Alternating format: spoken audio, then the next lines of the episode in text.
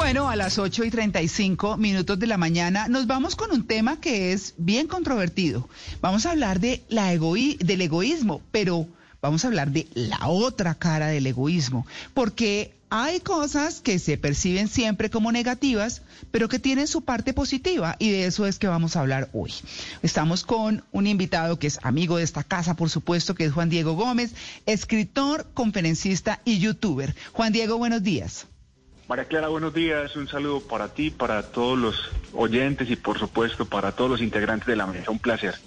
Bueno, siempre que uno dice, uy, es que es más egoísta, es que solo, solo todo es para él o para ella.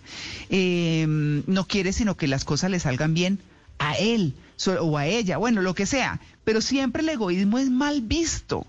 ¿Cuál es la otra cara del egoísmo? El egoísmo tiene su cara amable, su lado bueno. La palabra que más vamos a pronunciar hasta que moramos va a ser la palabra yo. Si ese yo es tan importante entonces, ¿por qué siempre estar pensando en darle gusto a los demás? ¿Por qué sacrificar nuestros sueños por los sueños de otros? ¿Por qué seguir siempre pensando que lo que tenemos que hacer ha de darle gusto a los demás. Yo creo que ese es un grave error. Una cosa es pensar solo en mí y que el otro literalmente se vaya al carajo. Y otra cosa muy diferente es sacrificar nuestros sueños para darle gusto a un papá, para darle gusto a un jefe, para darle gusto a una pareja que muchas veces no reta tus límites, sino que limita tus retos. Yo creo que el egoísmo es necesario y mucha gente sí que lo necesita. Claro. Bueno, es que estaba, estaba pensando cuando, cuando usted dice eso de darle gusto a los demás, yo creo que todos en la vida nos hemos cruzado con alguien que siempre hizo por los demás, para los demás. Toda su vida se limitó en, como usted muy bien lo decía, en cumplir lo que necesitaban los otros, los sueños de otros, darles a los otros, pero dejó de lado lo que era darse a sí mismo, crecer. E, eso yo lo interpreto como, como cuando uno va en un avión y le dicen, bueno, si hay una emergencia, usted primero póngase la máscara a usted y luego auxilie al niño. Eh, con, con el niño me refiero a los demás, es decir, si uno está bien, su entorno está bien y todo el resto está bien y aporta mucho más que si dejo mi vida con carencias dejo de hacer cosas y estoy siempre dándoles a los demás, que no quiere decir que no hay que darles. Completamente de acuerdo, completamente de acuerdo. Yo soy de los que piensan que nuestra felicidad no se negocia con nadie, mm. con nadie absolutamente. Sí. Y que a la tumba, a la tumba, iremos solos. Usted conoce a alguien, María Clara, que le haya dicho, María Clara, tú tranquila, mira, cuando te mueras y te entierren, ahí estaré yo. Nadie. Nadie, A nadie le van a decir absolutamente eso. Entonces, conscientes de esa realidad, ¿por qué seguir estudiando lo que quiere mi papá y no lo que quiero yo? ¿Por qué seguir prescindiendo de un emprendimiento? Porque mi familia dijo que iba a fallar cuando mi familia no es emprendedora. ¿Por qué seguirle dando gusto a un jefe que no admiro? Y quedándome ahí años y años y años cuando yo mismo puedo hacer algo diferente. Mm. Entonces yo pienso que ese egoísmo es necesario, ese egoísmo de pensar en mí, y como tú bien lo decías, si yo estoy bien, si hay una causa en apariencia egoísta que me beneficia a mí, pero a los demás, en mi entorno cercano también, fantástico, bienvenido sea. Sí. Juan Diego, mm, puede ser que esto venga de la crianza y de que he escuchado mucho que a los niños se les dice, no seas egoísta, comparte tus juguetes, no seas egoísta, comparte tu comida, no seas egoísta. Y se les repite demasiado esto.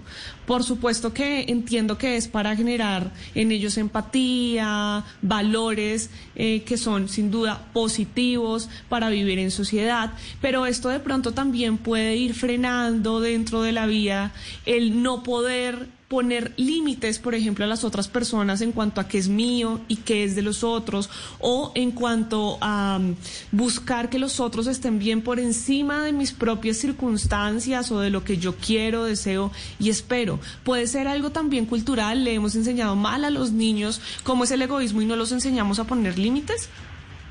Sin duda, y yo relaciono eso que estás preguntando con el tema compasión. Es que hay que pensar en los demás, hay que ponerse en los zapatos del otro, hay que ser empáticos, hay que ayudarles. Ojo, la compasión es un peligro. Cuando tú le ayudas al otro una vez, le haces un bien. Si le sigues ayudando siempre, le haces un mal. Lo vuelves parásito. Ah, no, pero total. ¿Cuántos a nuestro alrededor son parásitos financieros? Sí. Gente que puede estar muy bien, que tiene todo para estar bien, pero ansía nuestro progreso. No por nosotros, sino porque nuestro progreso lo beneficia. Son esos que están constantemente ordeñando a quien tienen cerca. Y pueden ser ricos, pero no lo son. Pueden ser exitosos, pero no lo son. ¿Por qué? Porque a ellos no les interesa pescar les interesa que les den el pescado. Qué bueno eso. Entonces, ponerse en los zapatos de los demás es importante, pero ¿sabe qué? A mí me parece más importante enseñarles nuevas cosas para que cambien de zapatos. La compasión es muy peligrosa. Una compasión que no caduca es literalmente arruinar la vida de alguien. Al que no se le exige se le tiene lástima. Yo aplico eso con los hijos. A los hijos hay que tallarlos, hay que exigirles. Al que no se le exige es porque se le tiene lástima. Si se quiere arruinar la vida de alguien, dele todo.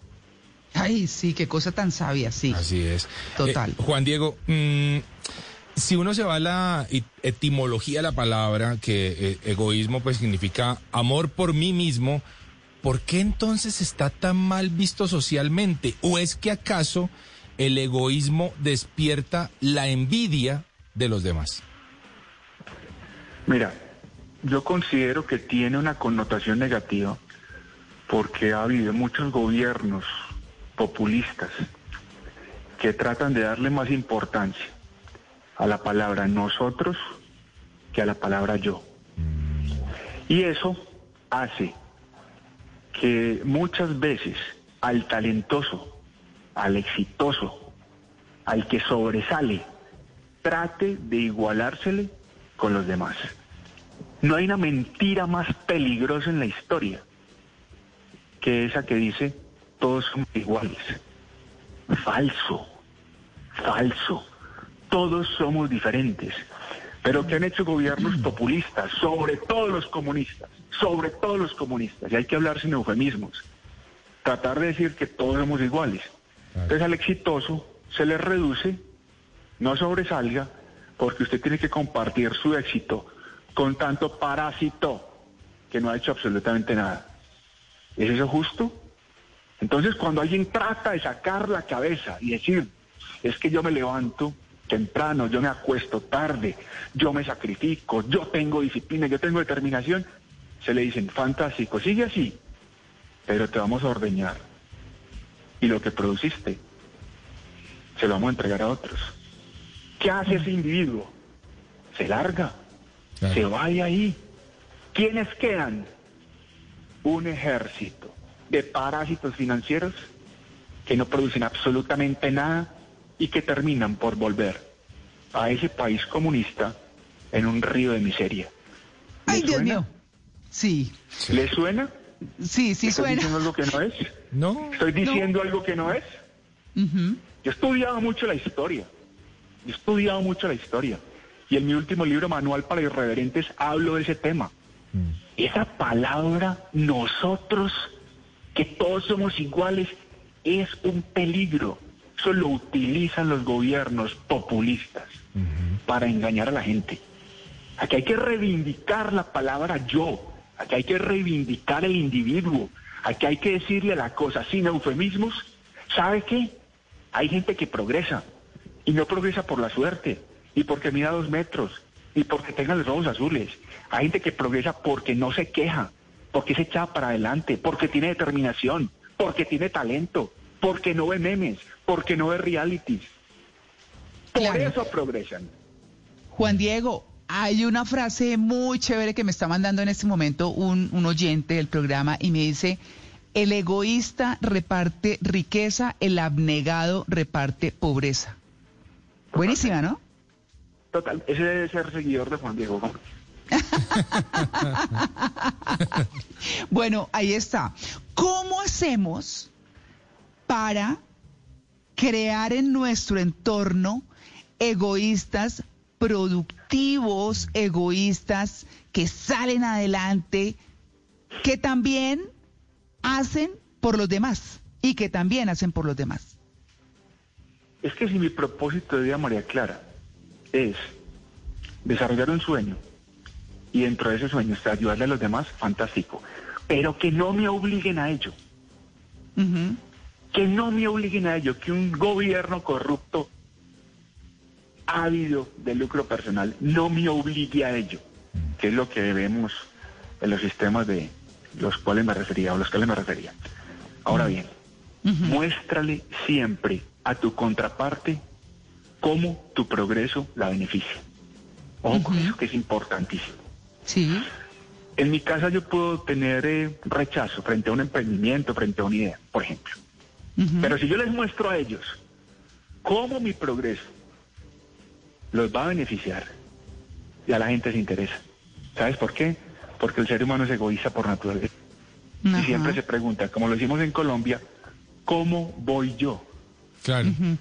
Qué bueno que tú progreses, Juan Diego, María Claro, quien fuere. Pero ¿cómo tu progreso me beneficia?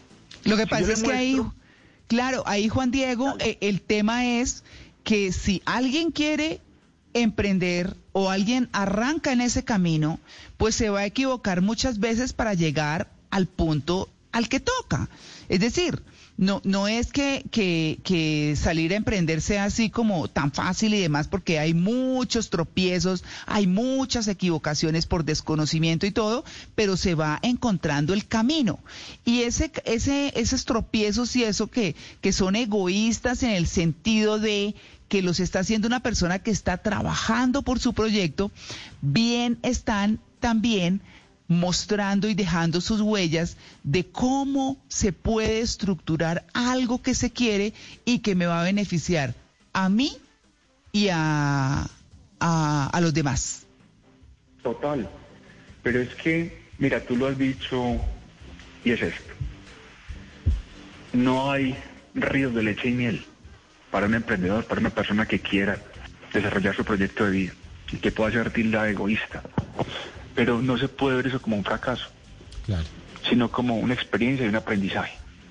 Poblada está la historia de seres que hoy vemos como exitosos, que no empezaron así como en una cuna de plata y que no tuvieron un tapete persa para gatear.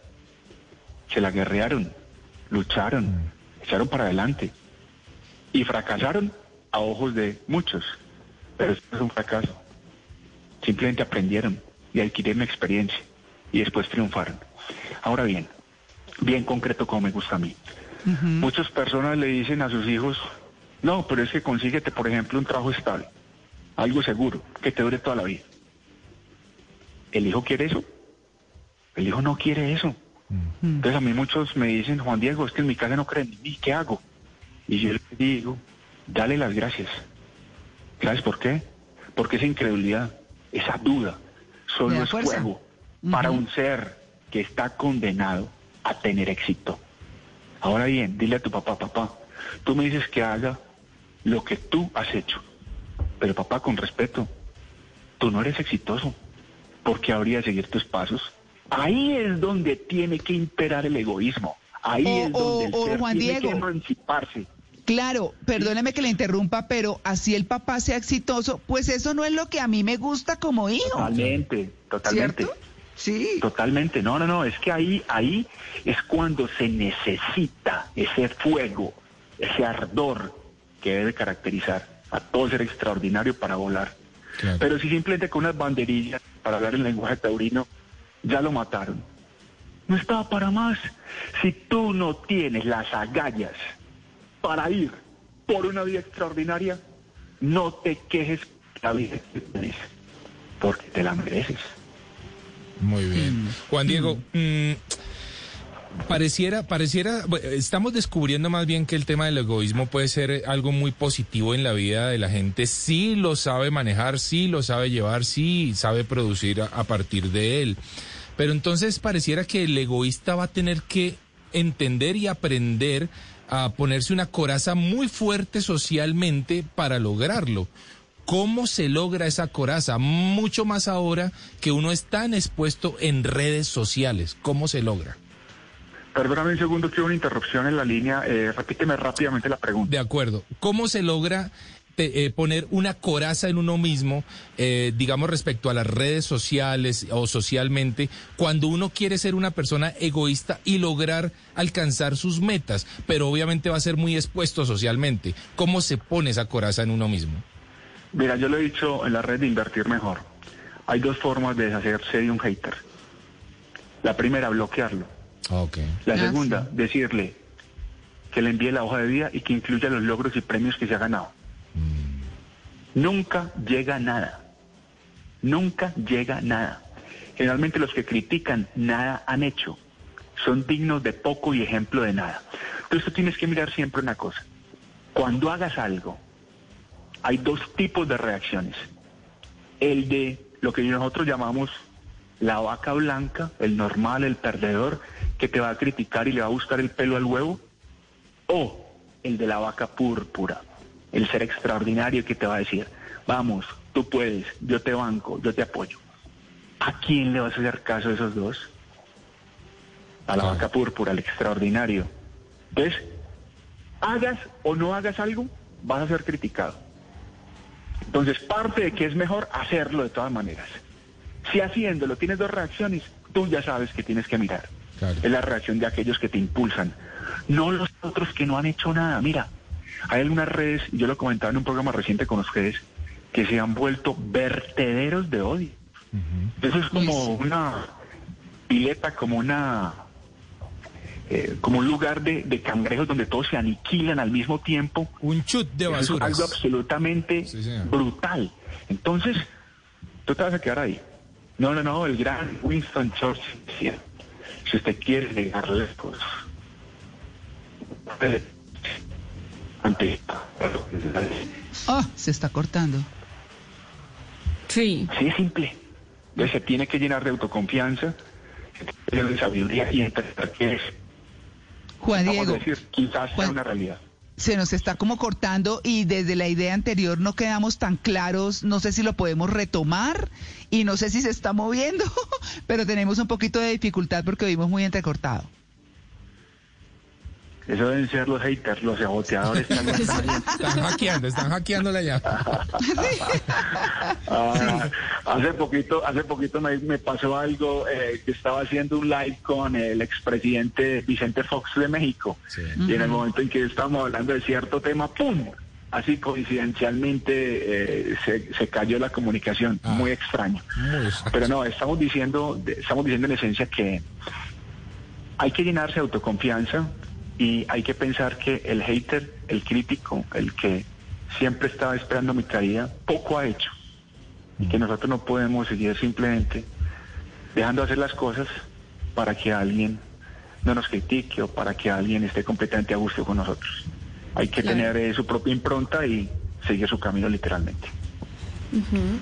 Bueno, ahí está. Bueno, mm, Juan Diego, para cerrar, para cerrar, ¿qué les decimos a nuestros hijos? Esto es un poco reiteración de una pregunta que le hice anteriormente. ¿Qué les decimos a nuestros hijos para que sean egoístas bien? Léete Manual para Irreverentes de Juan Diego Gómez. Muy bien. Léete ese libro que es una joya y tú te lo leíste, María Clara. Léetelo, Sí, por favor. es muy Mira, bueno. Ahora, dime, recuerda, tu felicidad no se negocia con nadie, Mm. ni siquiera conmigo, hijo. Yo te puedo dar unos valores, te puedo dar unas guías, te puedo dar unos consejos, pero vive tu vida. Vive tu vida, que a la tumba irás solo. Así de simple. Ahí hay que ser egoísta. Ahí, ahí es donde más hay que sacar el egoísmo. Yo vivo mi vida, me la juego por ella. Me pongo al fuego, me esculpo como ser humano. Pero no puedo vivir la vida que los demás quieren que yo viva. Eso le diría.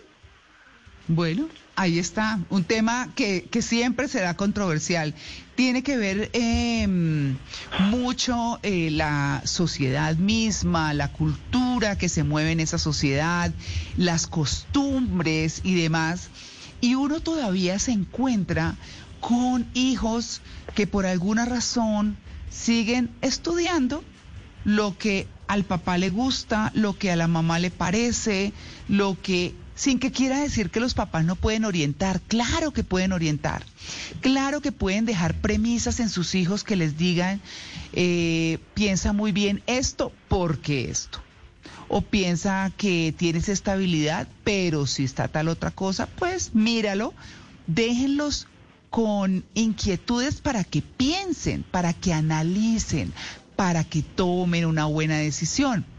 Pero además, si se equivocan en esa decisión, apóyenlos en sacar lo bueno que tiene o que tuvo esa mala decisión si lo hubo, si no fue exitosa o exitosa, o permítanles a sus hijos insistir en lo que quieren porque el camino